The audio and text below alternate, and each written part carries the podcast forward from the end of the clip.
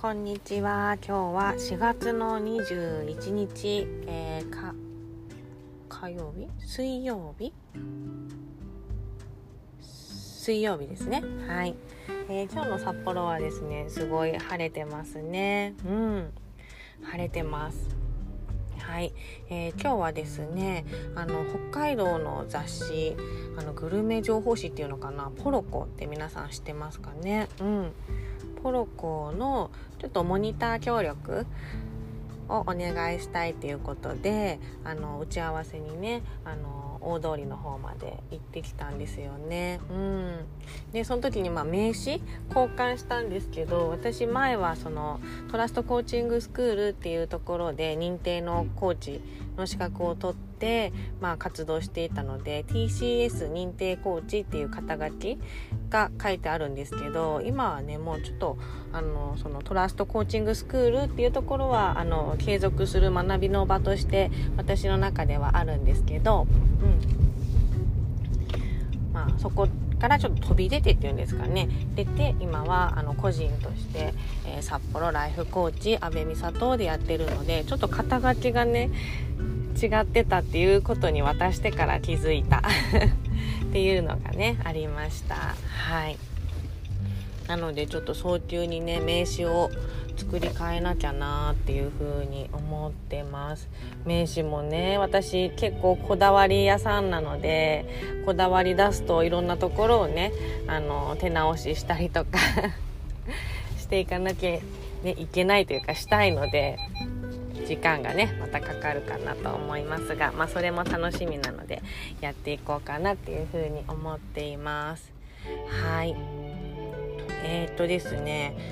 うーん。そうですね。ちょっとここ数日数日っていうか昨日結構落ち込んだんですよね。いろんなことが重なって。うん皆さんどうですかね？落ち込んだ時ってどのぐらいでこう復活していきますか？うん。どのぐらいでこうネガティブな感情から抜け出してあのまあフラットな状態だったりとかうん。ポジティブにね前向きに考えれるようになりますかね。うん、私は結構えー、コーチングに出会うまではですね結構引きずるタイプだったんですよ。まあネガティブ。うん。ネガティブな思考がずっとぐるぐるぐるぐる回ってそれがまあ23日とか1週間とか下手したら1ヶ月なんかずっとモヤモヤしてるみたいなねことがあったりとか、まあ、1ヶ月後にこうモヤモヤが解消できるようなことがあったとしてもなんか心の中でやっぱりこうなんだろうモヤモヤが取れない、うん、みたいなのがこう数年続くっていうのもねなんかあったかなっていうふうに思います。うん、でもまあコーチングのこの考え方に出会ってからは結構こう思考がクリアになりやすいなっていうふうに思っていて、まあ、それを自分自身にコーチングすることをセルフコーチングっていうんですけど、まあ、そのおかげで、まあ、昨日は本当がっつしいろんなことが重なって落ち込んだんだけどね落ち込んだの。そう。こう仕事中に窓を見ながらボケーっとするぐらい。ね落ち込んだんだけどそう。一日かからないぐらいでね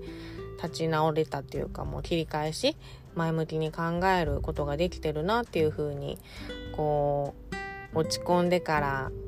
こう前向きに、ね、なるまでをこう客観的に俯瞰してみたらあ一日ぐらいでこう立ち直れてるんだな私っていうのがうんっていうのを思いましたね。うん。まだまだこれってどうなんだろう？遅い方なのかな？早い方なのかな？わかんないけど 1, ね、1日ぐらいでですね今ちょっとすっきりしてモヤモヤが晴れて前向きにね考えていこうっていう風に捉え方を変えれています。うん。まあ、これもねコーチングの思考のおかげなんですけど一番役立ったなって思うのはやっぱり自己理解。うん。自分はどんな人なんだってどんな人なのかっていうのを知っておくことでそれをやっぱり書いておくことってすごい大事だなって思いましたね。うん私はこういう人間なんだろう私の取扱説明書みたいなものをあの書いておくとやっぱり立ち直り方を知っているしそれを見ればわかるしあと自分が大事にしたいものもわかる。うん、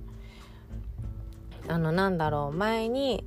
うんとそれこそあの一緒にメルティーをねあの立ち上げているしべちゃんに住んでいるコーチやってる太一くんなんですけど太一くんにコーチングしてもらった時にあのピラミッド型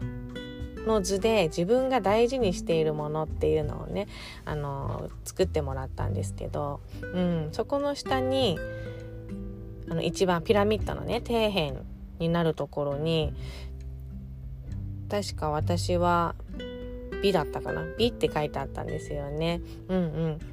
こう心が美しくいたいとかやっぱちょっと美意識お家が綺麗でいたいとかやっぱ身なりとか綺麗でいたいとか、うん、そういう美っていうのがあった。うんうん、でまあいろいろねピラミッドでこう段階があるんだけど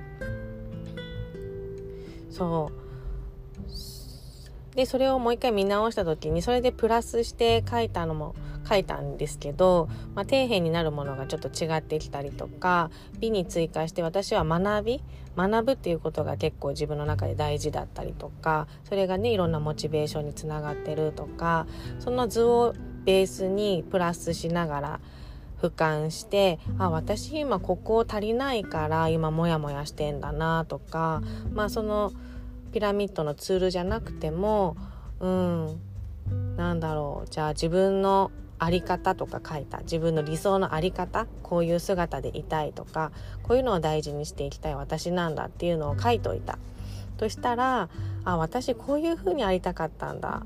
でまたそこに戻ってくることができるんですよね。うん。例えば子育てですごいモヤモヤして悩んでいる、ね、子育てですごいぶつかってしまった子供にね。なんかすごいこう反省している。ああやだダメだってなっちゃう、うん、そういう時にあ私ってどんな母親でいたいんだっけ？とか、うん、どんな存在？子供にとってどんな存在でいたいんだろう？とか私が子供と描きたいビジョンってどんなビジョンなんだろう？とかそういうのを一度ねあの気持ちがクリアな時にこう前向きな時にあの自分の中で深掘って書いておくとうんねねなんだネガティブっていうかこう悩んだ時にそこにね立ち戻ることができるんですよね。うんそういうなんか自分を元気にしてくれるようなツールノート、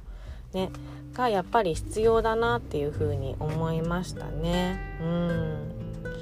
だからそうやって筆記開示、うん、自分の取扱説明書みたいなのをこう一冊ね残しとくってすごいうん自分を助けてくれるものになるかなっていうふうに思いました。うん。ね。